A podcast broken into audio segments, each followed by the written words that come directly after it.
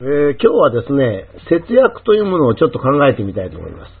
えー、当然こんなこと言いますと、日本人には節約が好きな人が多いですし、まあ、特にここでいう知識人とかですね、まあ、女性の方の中では非常に固く節約はいいことだというふうに信じている人が多いようです。でもそれにはですね、非常に深い陰謀がありまして、えー、自分の財布を狙っている人たちの一種の作戦にえっ、ー、と、引っかかってるっていう場合もありますので、まあそこのところをですね、まあ、将来の、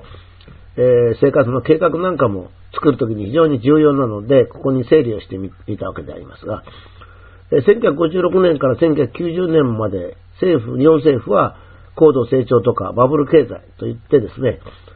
えー、非常にあの、物を買ったり消費したりするということを、まあの進めました。マスコミも、まあ、通常の日本人も、家電製品のことを三種の神器、つまり神様の器といったぐらい、物を買うことは大切であるというふうに言ったわけですね。で、まあ、1990年になりまして、バブルが崩壊して経済が停滞しますと、突如として節約とかもったいないという人が増えたわけですね。つまりバブルからもったいないで、ほぼ1、2年で変化したわけですから、生活信条が180度違ったとも言えるわけです。で、こういった突然生活の思想を変えた人が、まあ、考えがない人って言われる人とか、チャラいと言われる若者ならわかりますが、中年の分別ある知識人が、1、2年の間にその人生の思想を真逆にするわけですから、まあ、これは一応驚きなわけですね。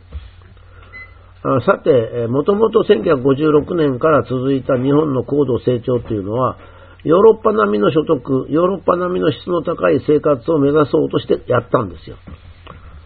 やっぱり日本人だけが貧乏ではいけない。我々もアメリカとかヨーロッパと同じような生活ができるんだっていうことでやったんですね。でちょうど1990年、このバブルが崩壊する前後に日本の、日本人の所得はヨーロッパ並みになりました。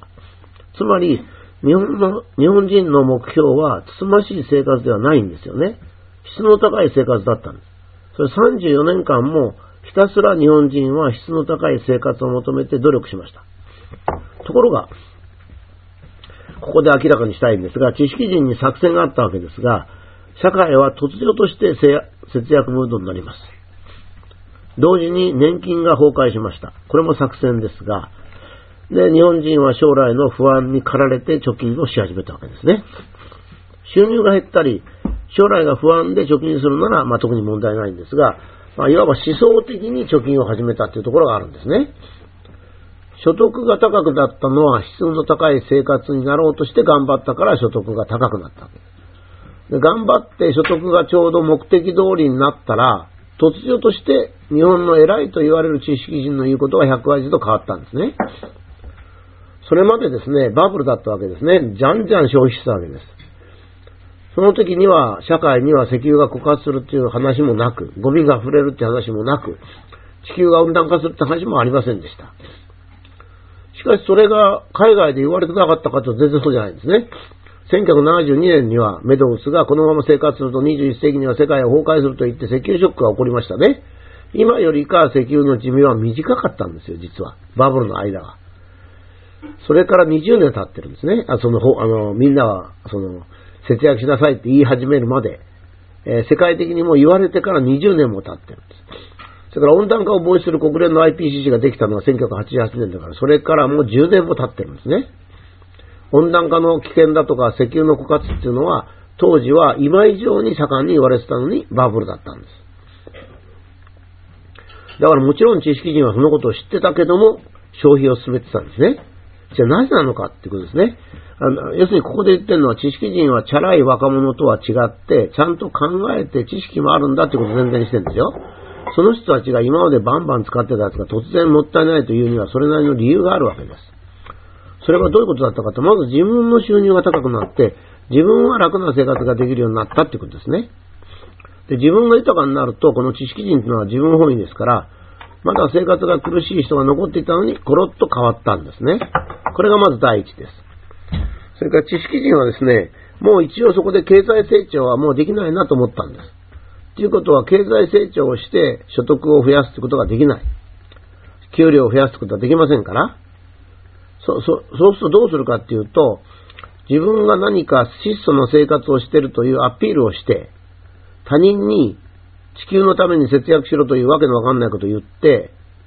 そしてその時に使われた言葉がもったいない。日本文化、石油の枯渇、温暖化、ゴミが溢れると次々と出してきたわけですね。これは知識人なんですね。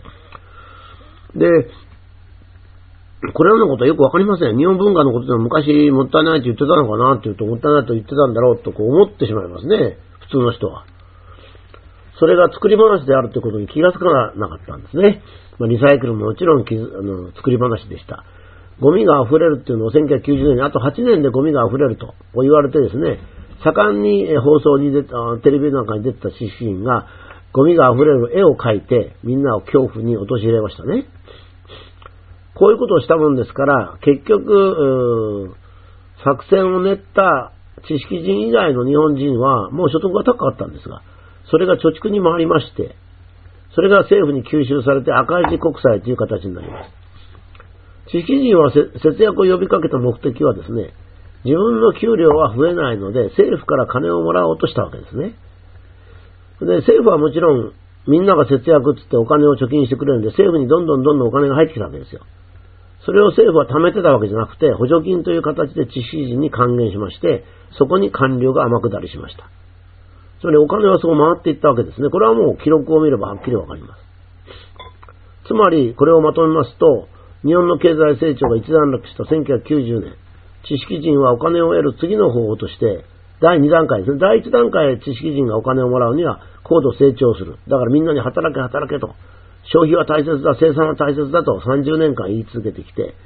それがもう終わりになると今度は国民のパイ全体をこれ以上大きくするのは難しいから人のパイをもらうという作戦に出た。これがもったいない節約ですね。まあ順調な一般人はせっかく高度成長して、えー、得られた所得をですね、節約しなければならないという知識人の教えに従って貯金し、取り上げられてしまったということなんですね。ここで注意しなきゃならないのは、知識人に2ランクあるということなんですね。ちょっと言葉が悪いんですが、上のランクの知識人は、主として東京にいて政府の役人などとも連携して国民から吸い上げたお金の分配を得ました。つまり、上のランクの知識人ですね。これはもう東京で優雅な生活をし、信じられないようなお金をもらったんですよ、当時。あの、だって、それは信じられないお金もらうんですよね。だってですね、国民にみんなに節約を呼びかけると、国民からどんどんどんどん貯金の金が入ってくるんですよ。それを自分たちで分配するわけですからね。すぐ1億円ぐらいになったわけです。ところが、ちょっと哀れなのが下のランクの知識人で、この人たちはもったいないは日本の文化などと言って、なんとなく納得性があるわけですよ。それから自分の指導力を示すこともできるので、これは損得を考えずに、上のランクの知識人の通りに発言をしたと。まあ、こういうことなんですね。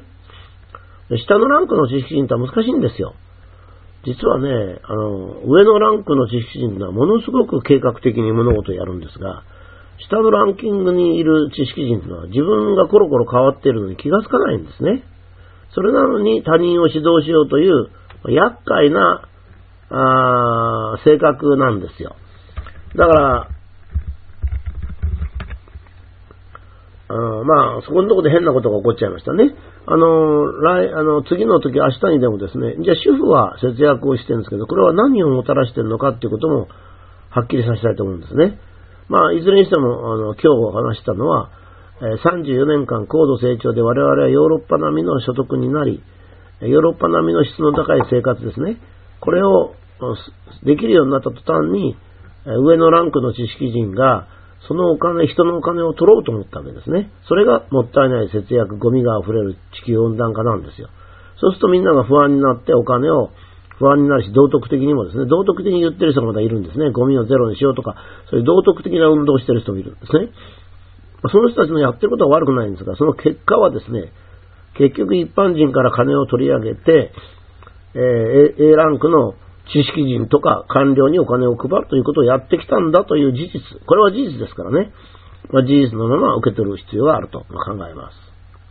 明日また少し本質的に踏み込みます。